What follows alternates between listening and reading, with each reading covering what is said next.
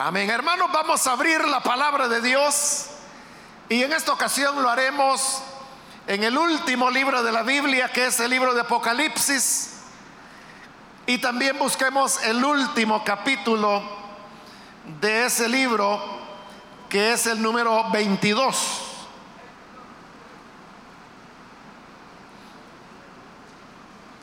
Ahí vamos a leer la palabra de Dios que estaremos recibiendo en esta oportunidad.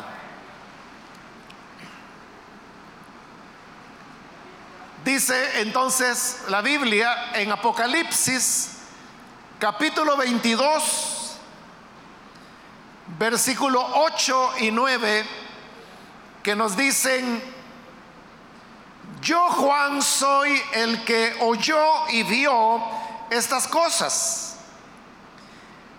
Y después que las hube oído y visto, me postré para adorar a los pies del ángel que me mostraba estas cosas.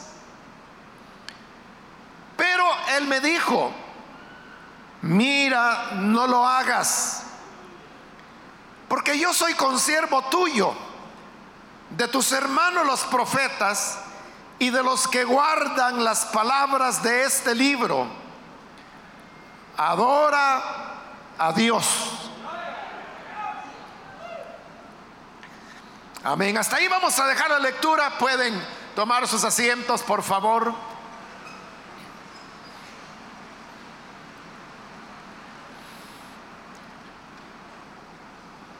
Hermanos, hemos leído, como dije, ya de la parte final de este libro de Apocalipsis. En, en, este, en esta última escena, diríamos, de, de esta revelación, Juan pudo ver que uno de los siete ángeles que recién habían derramado las copas de la ira de Dios sobre la tierra, se acercó a él y luego lo llevó para dar un recorrido y mostrarle la, nueva Jerusalén. Después de ese recorrido, el ángel le dio instrucciones a Juan para que todo lo que él había visto, oído y que él lo estaba escribiendo, que debía ser comunicado a los que temen a Dios en todos los lugares porque le dijo, el tiempo está cerca.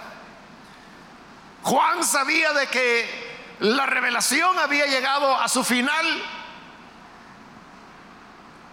y embargado por la emoción de lo que había visto, de la presencia del ángel y sabiendo de que ya era el final de la revelación, él vino y, se postró, se arrodilló delante del ángel que era el que le había mostrado la nueva Jerusalén.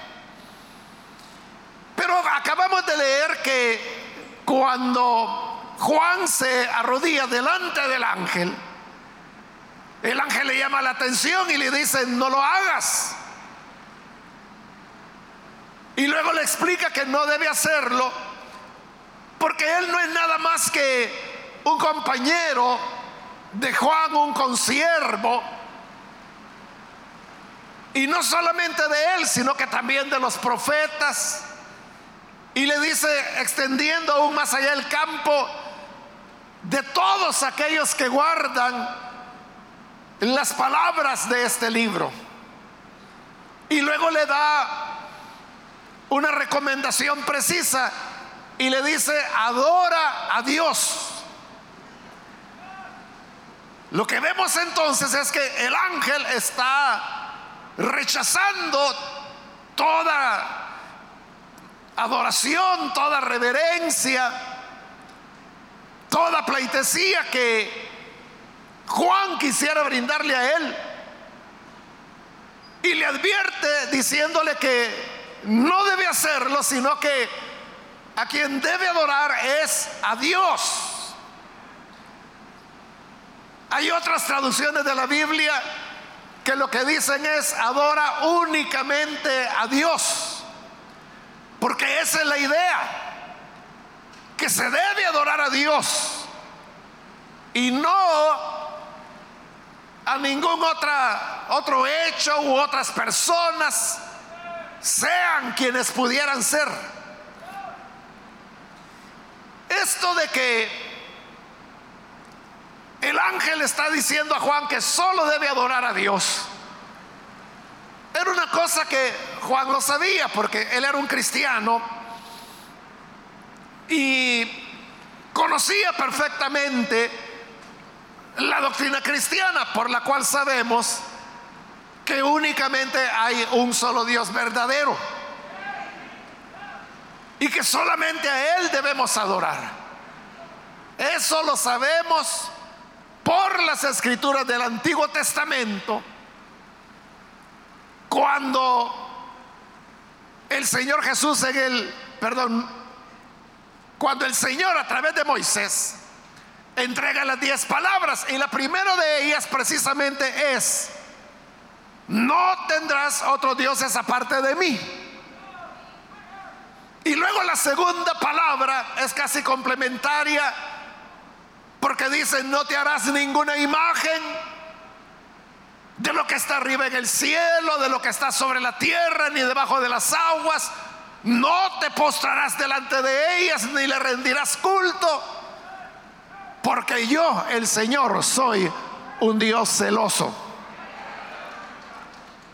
Eso, como digo, es por la vía del Antiguo Testamento, de lo que Moisés escribió.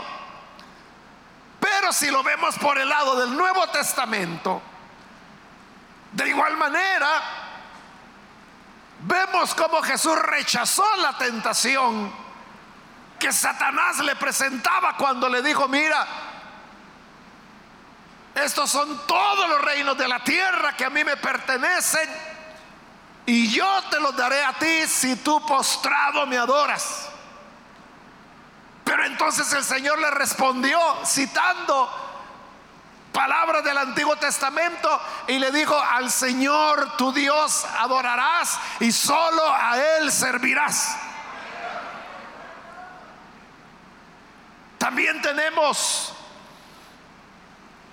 en la carta de Juan, así cierra la primera carta de Juan, con una recomendación sencilla en una sola frase, guárdense de los ídolos. Por eso digo, siendo Juan un cristiano, él sabía que solo había que adorar a Dios. Entonces, si él sabía que solo hay que adorar a Dios, ¿por qué ahora él se postra delante de un ángel? ¿Por qué le rinde tributo al ángel que le ha revelado estas cosas? Podemos pensar, hermanos y hermanas, en dos explicaciones. La primera sería la grandeza de las revelaciones que el ángel le había mostrado. Porque como dije, el ángel lo llevó y le dijo, mira, ven acá, yo te mostraré la desposada, la esposa del Cordero. Y entonces lo llevó a la ciudad santa, la nueva Jerusalén. Le mostró que era diáfana como el jaspe, transparente como el cristal. Le mostró los muros, las dimensiones de la ciudad. 2.200 metros de largo, no metros, kilómetros 2.200 kilómetros de ancho y 2.200 kilómetros de alto. Es decir, un cubo perfecto. Había un mar de cristal. Los cimientos de la ciudad eran 12 capas sucesivas de perlas y piedras preciosas. Había 12 puertas para ingresar en la ciudad, cada una era una, una perla entera. Y además de eso vio que no había necesidad de sol ni de luna, porque no son los astros los que iluminan la nueva Jerusalén, es la gloria de Dios dentro de la ciudad quien la ilumina. Juan pudo ver el mismo trono de Dios, lo vio. Y vio como debajo de este trono brotaba un río que recorría la ciudad y a los lados del río crecían árboles que daban doce frutos cada uno, un fruto por cada mes, y las hojas de los árboles eran para sanidad de las naciones. Eso por mencionar algunos de los detalles que el ángel le mostró a Juan. Entonces después de ver esa maravilla, después de ver la morada eterna de Dios con los hombres, eso es para que cualquier corazón se conmueva. Eso es para que cualquier persona desborde de emoción, desborde de esperanza y probablemente por la grandeza, por la gloria que él acababa de contemplar, probablemente por eso emocionado se arrodilla delante del ángel en un gesto de gratitud por lo que le acaba de mostrar. Pero el ángel le dijo, no lo hagas. Adoras únicamente a Dios.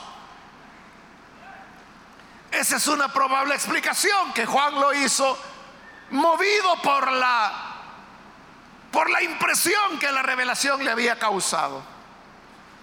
Otra razón, hermanos, que podríamos pensar que movió a Juan a arrodillarse delante del ángel es eso, que era un ángel. Era un ángel y usted sabe que no vemos ángeles todos los días. Probablemente, uno no lo puede afirmar, pero probablemente muchos seres humanos vamos a pasar por este planeta, nuestra vida va a terminar y nunca veremos un ángel. Pero ahora Juan estaba delante de uno. Juan no describe el aspecto del ángel, pero hay otras, otros pasajes de la Biblia que nos dan una idea de lo que es un ángel. Pablo habla y lo llama ángeles de luz refiriéndose a los ángeles del Señor. Y explica cómo los ángeles caídos que siguieron a Satanás se hacen pasar como ángeles de luz. Es decir, como que si fueran del Señor. Entonces, eso nos da una idea que los ángeles son fulgurentes, son como luz. Y esto, hermano, o sea, piense, ¿qué haría usted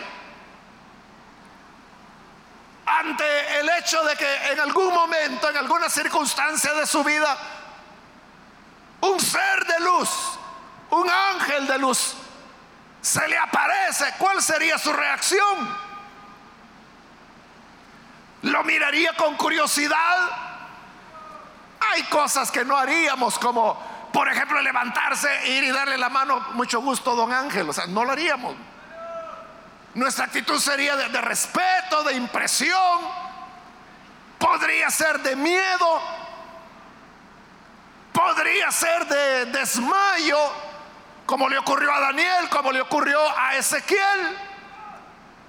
Entonces no debe extrañarnos que ante la impresión que causa la, presencia de un ángel, haya una reacción como la de Juan, la de postrarse delante de él.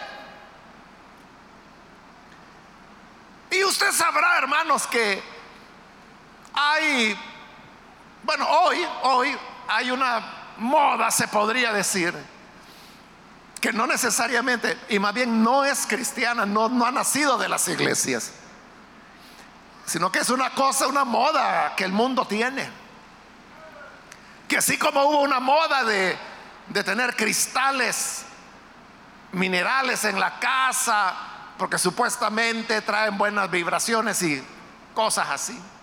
Así como en el pasado, hace más tiempo atrás, eran las pirámides y la gente tenía pirámides en la mesita, en los dormitorios. Bueno, incluso yo conocí un hermano que la casa donde él vivía, que él había mandado a construir, la había hecho en forma de pirámide. Allí vivía él.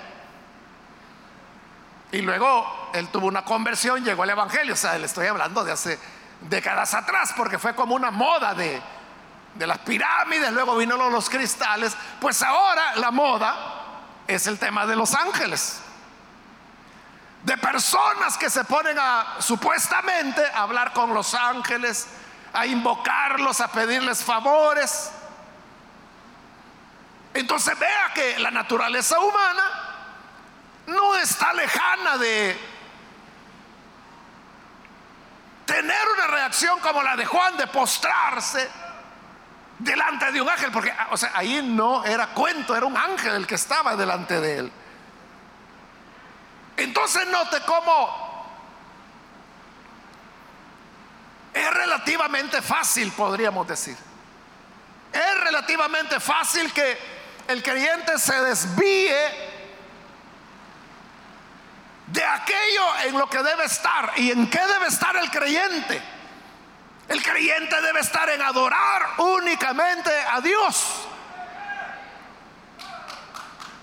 Es lo que el ángel le dijo, no lo hagas, no te postres delante de mí, sino que lo animó y lo invitó a adorar únicamente a Dios. Echar fuera todo, todos los rasgos de idolatría.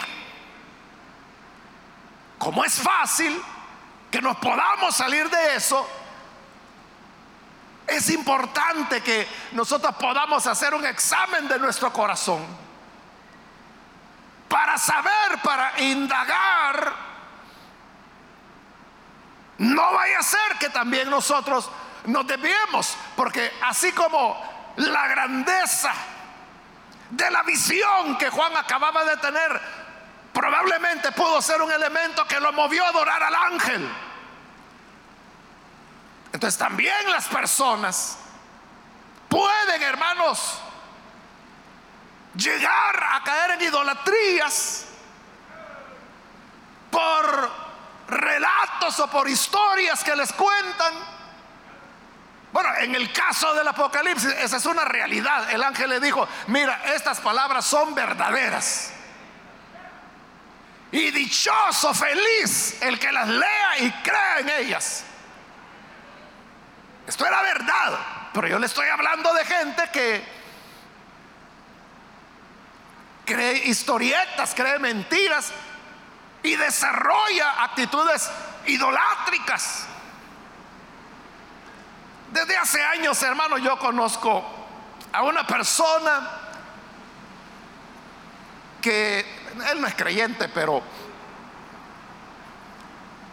él, como decimos, se rebusca para ganarse la vida. Entonces él siempre anda viendo qué hace por aquí, qué hace por allá con tal de, ganar un poco de dinero. Entonces se mete en un negocio, que luego se mete en otro y en otro. Y en una ocasión, él se comunicó conmigo a través de un correo electrónico donde me contaba que él había colocado una cantidad fuerte de dinero muy grande en una inversión y como él sabe, él no es creyente, él no viene aquí. Creo que nunca ha venido aquí a la iglesia. Pero él sabe de la iglesia, él está pendiente de las predicaciones. Así es como yo lo conocí. Y él sabe del proyecto que tenemos. Entonces él me decía, o sea, como él no es creyente, él no, no me dice hermano, ni pastor, ni nada, sino que me dice, mire Mario, me dice, oye, colocado, me dijo, este dinero en esta cuestión y si Dios me bendice, me dice, y esto se multiplica, de ahí me dice, vamos a hacer la realidad de poder construir la nueva iglesia. Bueno, le dije, ya está bien.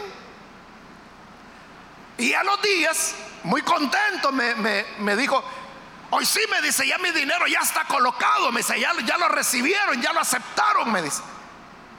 Y me reenviaba el correo que esas personas le habían enviado a él. O sea, unos supuestos inversores que eran estadounidenses. Y como él me reenvió el correo que ellos le habían enviado, yo lo leí, hermano, pero con solo leerlo, era evidente que eso era una estafa. Sí, era clarísimo. Eso hace ya como cuatro años, no me voy a recordar, pero tengo todavía idea de cosas que le decían. Y le decían cosas como, hoy es un nuevo día, su dinero ha sido colocado y a partir de este momento hay un nuevo, una nueva vida que le espera a usted.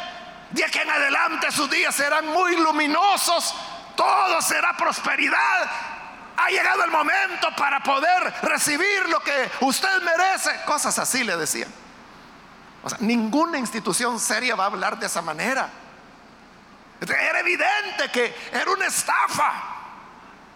Pero es lo que le digo, que la narrativa, los relatos que nos hacen de maravillas, de grandeza, de riqueza, de salud, que hoy es una nueva mañana, que hoy tu vida va a comenzar a cambiar, hace que la gente se postre como Juan, impresionado por la visión, se postra delante de un ángel. Era un ángel, pero que en ese momento se estaba convirtiendo en ídolo.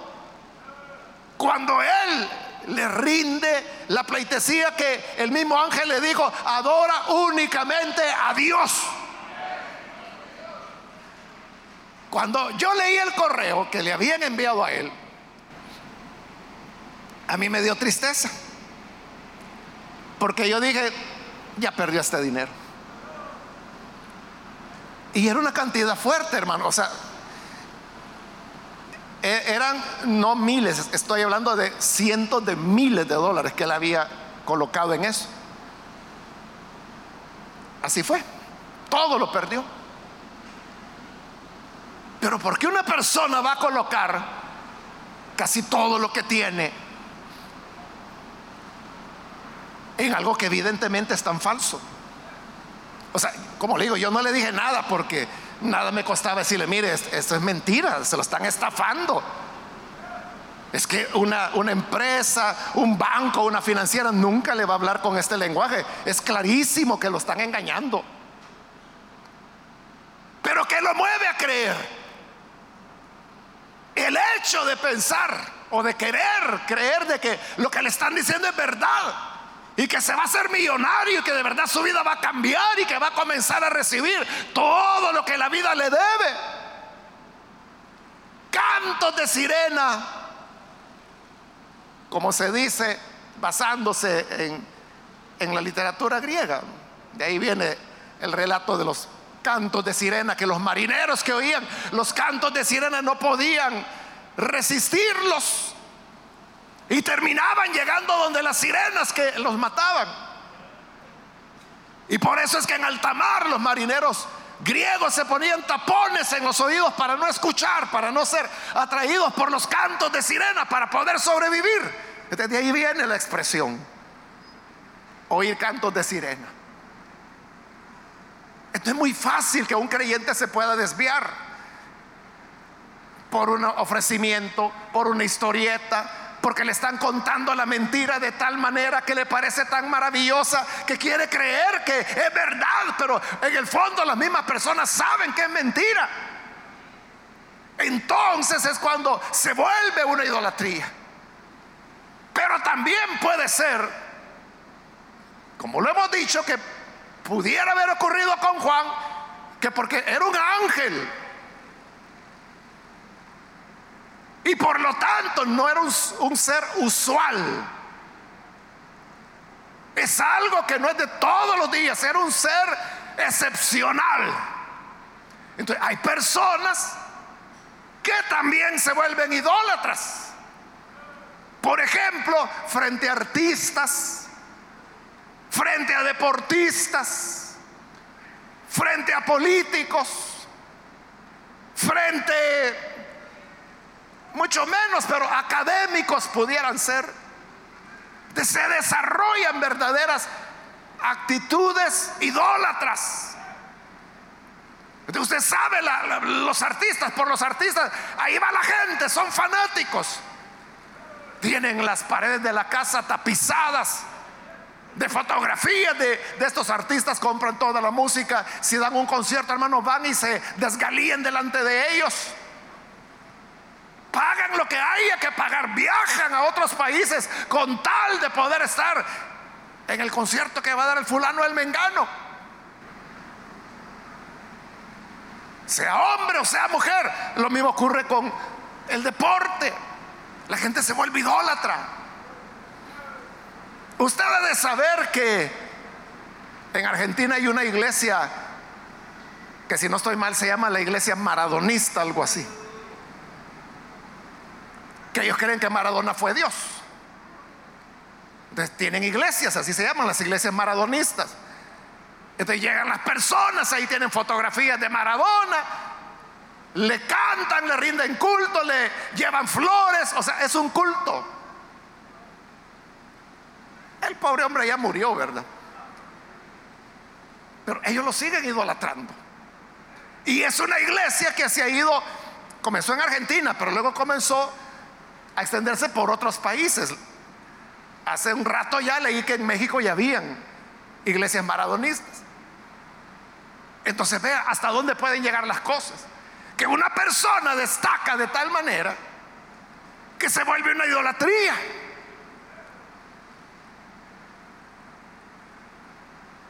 Y como aquí estamos hablando, hermanos, de las desviaciones que pudieran darse en nuestros corazones. Idolatría es todo aquello que ocupa el lugar de Dios. Entonces cuando una persona comienza a sacrificar, ya sea tiempo, recursos, fuerzas que deberían ser para Dios en otras personas o en otros elementos o en otras historias, eso es idolatría. Y de eso es que la carta de Juan nos advierte, guárdense de los ídolos. Y ahora el ángel le dice a Juan, no lo hagas, no te postres ante mí, adora únicamente a Dios. Es decir, nuestro reconocimiento, nuestra adoración, debe ser exclusiva de Dios. Porque como Él lo dijo allá en la segunda palabra, soy un Dios celoso y mi gloria no la comparto con nadie. Nuestra confianza debe ser el Señor. Ayer, hoy y mañana nuestra confianza debe ser el Señor. No puede ser, hermanos, que en algún momento digamos es que este deportista sí, es que esta atleta sí que nos va a llevar a lo alto. Solo Cristo es el que te puede llevar a lo alto, el que nunca te va a fallar.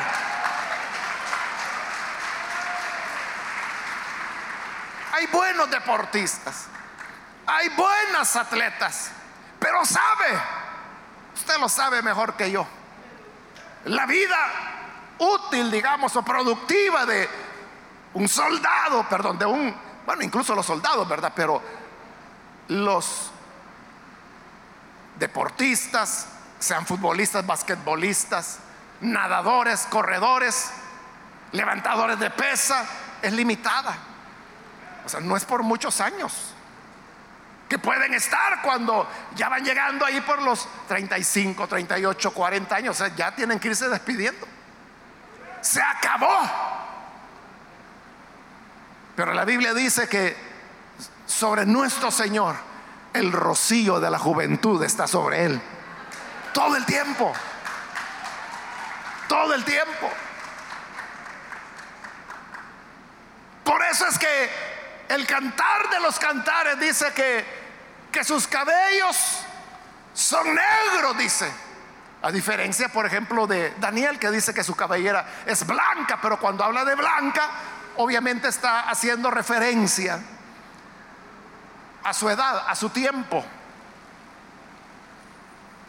Por eso es que Juan dice que lo vio como un anciano de muchos días, como un anciano, pero en Dios no es de que Él sea ya de una larga edad, sino que sus canas de lo que hablan es de que Él es sabio, que tiene sabiduría, pero en el cantar de los cantares lo describe como de cabellos negros.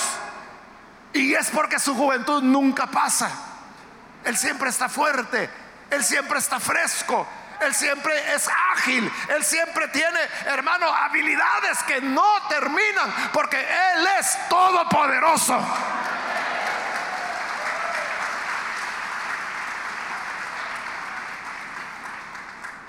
Y lo mismo ocurre, hermanos, con, con los cantantes, sean hombres, sean mujeres. O sea, hoy pudieran ser muchachas jóvenes, atractivas, que cantan muy bien, pero, luego se van convirtiendo en señoras, en ancianas, ya no pueden entonar como antes. Tienen que pedirle que a, su música, que es famosa, a sus éxitos, le bajen uno o dos tonos, porque ya la garganta no les da para poder llegar a las notas que daban en su juventud. Y lo mismo ocurre con los hombres. Van perdiendo su apariencia. La cara se le va trazando de líneas, de arrugas. Y si se meten a cosas como el alcohol, las drogas, se acaban más rápido. Entonces la pregunta que debemos hacernos es, ¿hacia quién está nuestra nuestra fidelidad?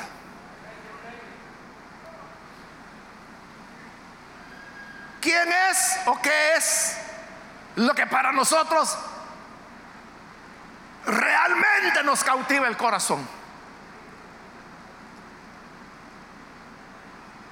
¿Sabe cómo darnos cuenta de qué es lo que nos cautiva el corazón? En primer lugar, ¿qué es aquello en lo que piensas con más, con más frecuencia? ¿Qué es aquello en lo que piensas con más frecuencia? En segundo lugar, ¿de qué es de lo que más hablas? Y en tercer lugar, ¿qué es lo que cantas? O sea, estas tres cosas no me las estoy inventando en este momento, sino que yo se las oía a un maestro de la Biblia hace, no sé, como 20 años y nunca se me olvidaron. O sea, para saber qué es lo que tenemos en el corazón. Entonces él decía, dime de qué hablas. Dime en qué es lo que piensas. Y dime qué es lo que cantas. Entonces, respóndase usted. O sea, no para el vecino ni para mí, es usted con usted mismo. O sea, ¿de qué, ¿en qué es lo que más piensa cada día? O sea, ¿qué es lo que le ocupa? Si usted dice, ah, es que tengo una preocupación financiera y viera que esto no me deja en paz, ahí es donde está tu corazón. Y aunque tú digas, me quita la paz, pero ahí está tu corazón. ¿Qué es aquello de lo que más hablas? ¿De qué es de lo que más hablas dentro de tu familia? ¿Cuál es tu tema más repetitivo? Con los amigos, en el autobús, en el trabajo, en el lugar de estudio. ¿De qué es de lo que más hablas? ¿Y qué es lo que cantas? Esos son los elementos que nos dejan ver qué es lo que hay en el centro de nuestro corazón. Y el ángel le dijo, adora únicamente a Dios, no a los ángeles, no a las revelaciones, no a los relatos, no a las visiones, no a las historietas. Y es más, el ángel dijo, mira, a mí no me adores porque yo soy como tú. Soy tu consiervo, le dijo. Claro, nosotros los seres humanos tenemos una parte material y una parte inmaterial. Los ángeles todos son inmateriales, son diferentes a nosotros. Pero cuando el ángel le dijo, yo soy como tú, le dijo en qué sentido, porque soy tu consiervo. Tú eres siervo de Dios, yo también soy siervo de Dios. Tú le estás sirviendo a Él, yo también le estoy sirviendo a Él. Así que somos iguales. No me idolatres a mí. Porque a veces la idolatría puede ser también, hermanos, hacia seres humanos. Hay personas que son más fieles al hombre que a Dios. Hay lugares donde, eh, hermano, el pastor puede hacer lo que quiera. Puede mentir, puede robar, puede adulterar, puede engañar a la gente, puede ser un sinvergüenza, pero ahí va a estar, siempre va a tener gente. Siempre habrá personas que le estén escuchando. Es porque es una idolatría, hay más fidelidad hacia Él. Yo conozco a uno de que casado, se divorció, cambió de mujer por otra jovencita de, la iglesia y siguió la iglesia ahí. Se divorció de esta segunda y agarró una tercera. Siguió la gente ahí. Se divorció otra vez de esta y llegó a su tercer matrimonio con otra. Siempre de la misma iglesia. Ahí está la gente. Yo no conozco a nadie, o sea, así personalmente de esa iglesia. Pero hay otros hermanos que sí, y me han dicho que ellos le preguntan, mire usted, ¿por qué sigue en esa iglesia sabiendo que este fulano es esto, esto, esto, esto, esto, esto, esto, esto, esto, esto y esto? Y le dice, ah, es que yo no soy nadie para juzgarlo. Allá él con Dios. Pero ¿y acaso la Biblia nos dice que, que debemos juzgar todas las cosas? Eso es lo que dice la escritura. Claro, dice que hay que juzgar con justo juicio. El que profetiza dice que lo haga y los demás, la iglesia, dice Pablo, juzgue. somos invitados a juzgar. Pero ¿qué es lo que ocurre? Que hay más fidelidad hacia el hombre que hacia Dios. Pero el ángel dijo, adora únicamente a Dios. Porque Él nunca nos va a fallar. Él nunca nos va a dejar a medio camino. Hermano, uno puede tener mucho afecto hacia una persona. Uno puede tenerle mucho aprecio, mucha gratitud. Pero todavía la Biblia sigue diciendo, si alguno que llamándose hermano es mentiroso, fornicario, adúltero, dice Pablo, con el tal ni siquiera coman. eso es lo que dice la escritura. Y como le digo, no es que uno no quiera a la persona o que la rechace o que uno se crea mejor. No es eso. Es simplemente obediencia a la palabra.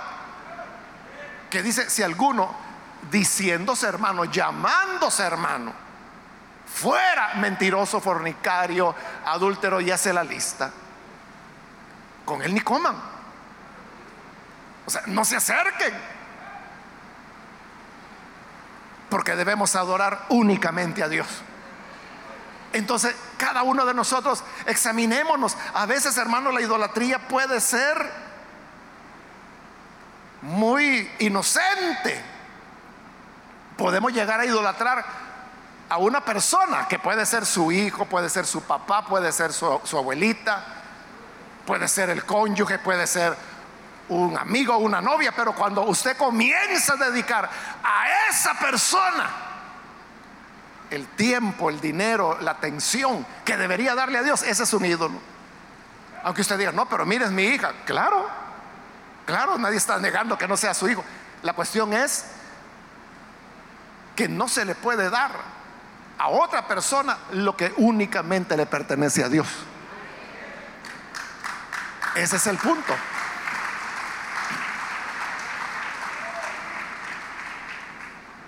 Es igual, hermanos, que esto se da con alguna frecuencia. Y de que hay una pareja de hermanos, son casados, y sucede que el hermano, que es lo más común, ¿verdad? A veces es ella, pero lo más frecuente es que es el hombre, ¿verdad? Que saca a una amiga, que le dedica tiempo, sale con ella los sábados o los domingos, la invita a comer, le compró no sé qué, entonces viene la esposa y le dice, mira, ¿y qué es lo que pasa? No, le dice, si con ella somos amigos desde que estábamos en cuarto grado. O sea, es mi amiga de toda la vida, o sea, ahí no hay nada. la conocí a ella antes de conocerte a vos. Entonces estas hermanas se sienten confundidas. Entonces vienen y preguntan, hermano, fíjese que él me dice de que son viejos amigos, que no hay nada. Pero ¿qué es lo que está pasando? ¿Qué es lo que ocurre cuando un esposo, el dinero que recibe, que usted sabe, no, somos millonarios, ninguno de los que estamos acá, ¿verdad? lo tenemos limitado. pero cuando parte de ese dinero comienza a invertirlo en la otra persona y que la lleva a comer. Y cuando la esposa le dice, ¿por qué no vamos aunque sea a comer pupusas? No, fíjate que ya, no me alcanza. ¿Qué preferís? ¿Que vemos comer pupusas o que pague la luz? O sea, pero con la otra, no lo anda pensando, va y lo hace. O le dedica tiempo, ¿verdad? Es que fíjate de que tiene enferma a la mamá y tuve que ayudarla y la, tuve que llevar al hospital. Pero a la suegra, a quien debería llevar, hermano, tiene como tres meses que ni siquiera una llamada telefónica le hace. Entonces, ¿qué es lo que esta hermana ve? Que lo que a ella le corresponde se lo está dando otra persona. Y, vaya, digamos, digamos que no hay nada que realmente no han adulterado. Pero todo eso que le estoy describiendo es un adulterio. Porque son los elementos que le corresponden a la esposa, no a otra persona. Esto no quiere decir que no se pueden tener amistades, claro, pero lo que pasa es que cada cosa en su lugar. Entonces ya, ya llenó las necesidades del hogar. Entonces, si le queda algo, entonces usted puede ayudar a otras personas. Pueden ser amistades, puede ser un ancianito. O sea, ese es el problema que normalmente no son ancianitas, ¿verdad? Sino que son muchachonas a quienes se les quiere ayudar. Lo mismo ocurre con Dios. O sea, esa es la base de la idolatría. Y es que, como le dije, tiempo, recursos, interés, entusiasmo, que son cosas que son para el Señor. Cuando nosotros comenzamos a colocarlas en otras personas o en otras causas o en otras ideas, eso es idolatría. Eso es idolatría. Y de eso quiso prevenirnos la palabra. Ya casi es el último capítulo de la Biblia. Iba a terminar ya la Biblia. Y termina diciendo, adora únicamente a Dios. Porque todos los demás somos humanos. Todos somos iguales. Incluso los ángeles. Bueno, Hebreo dice que los ángeles están para nuestro servicio, imagínense. O sea, si alguien tiene que arrodillarse, son los ángeles delante de nosotros. Pero no lo hacen porque ellos adoran únicamente a Dios. Y es a lo que nos invitan a hacer. Que Dios nos ayude, hermanos, para que nuestra lealtad, nuestro empeño, nuestra fuerza, nuestra mente, nuestros cantos, nuestras pláticas, sea solamente el Señor y que esa gloria no la compartamos con nada ni con nadie. Amén. Vamos a orar, vamos a cerrar nuestros ojos y quiero invitar, si hay con nosotros algún amigo o amiga que ha escuchado la palabra de Dios, pero habiéndola oído, usted ahora comprende la importancia de llevar una vida rendida al Señor yo quiero invitarle para que hoy pueda recibir al Señor Jesús como su Salvador. Y si usted necesita hacerlo, por favor, ahí donde está, póngase en pie en señal que desea recibir al Hijo de Dios. Y vamos a orar por usted. ¿Hay alguna persona, algún amigo, amiga que necesita venir a Jesús? Póngase en pie. Venga, queremos orar. Hoy es el momento para que se encuentre con aquel que nunca le va a fallar, que nunca le mentirá, que nunca le va a defraudar. Ese es el Hijo de Dios. ¿Hay alguna persona? Póngase en pie, por favor. ¿Necesita recibir a Jesús? Póngase en pie. Venga ahora. Queremos orar por usted. ¿Hay alguna persona? Yo le invito para que no deje pasar esta oportunidad. Hay alguien que necesita recibir a Jesús, póngase en pie.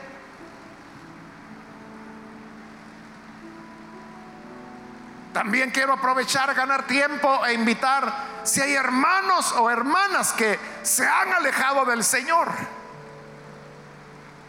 Todo aquello que nos aparta del Señor es idolatría. Pero quiere reconciliarse. Póngase en pie en este momento y vamos a orar. Muy bien, aquí hay una persona que Dios lo bendiga. Alguien más que necesita venir para venir al Señor por primera vez o reconciliarse, puede ponerse en pie. Y lo que queremos es orar por usted. ¿Alguien más? Puede ponerse en pie si se va a reconciliar con el Señor. O si lo va a recibir por primera vez, póngase en pie. Y venga, acérquese. Vamos a orar por usted. Muy bien, aquí hay otro hombre que pasa, Dios lo bendiga, bienvenido. Alguien más que necesita pasar puede ponerse en pie. Cuando ponemos nuestro, nuestro entusiasmo en otras personas, nuestra fe, siempre vamos a salir frustrados. Pero Jesús nunca nos defraudará. Muy bien, aquí hay otra persona, Dios lo bendiga.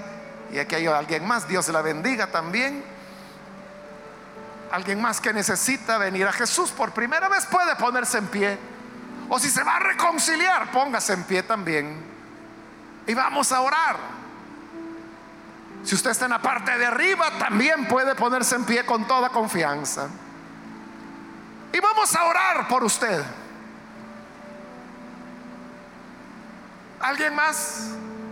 Voy a terminar porque debo orar ya, pero hago la última llamada si hay alguien más que necesita venir a Jesús por primera vez o si necesita reconciliarse. Póngase en pie en este momento porque vamos a orar ya.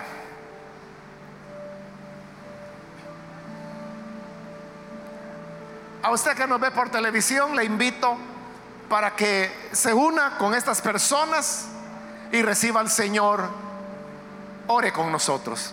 Padre, gracias te damos por las personas que están aquí al frente y por aquellos que a través de los medios de comunicación hoy están abriendo su corazón. Te ruego, Padre, que puedas perdonarles, darles vida nueva, que tengan, Señor,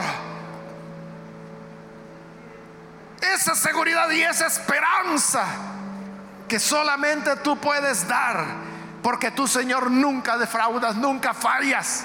Ayúdanos para que en nuestro corazón tú seas el centro y que no haya lugar para querubines, para arcángeles, para ángeles o serafines, mucho menos para hombres sean cantantes, sean deportistas, sean políticos, Señor.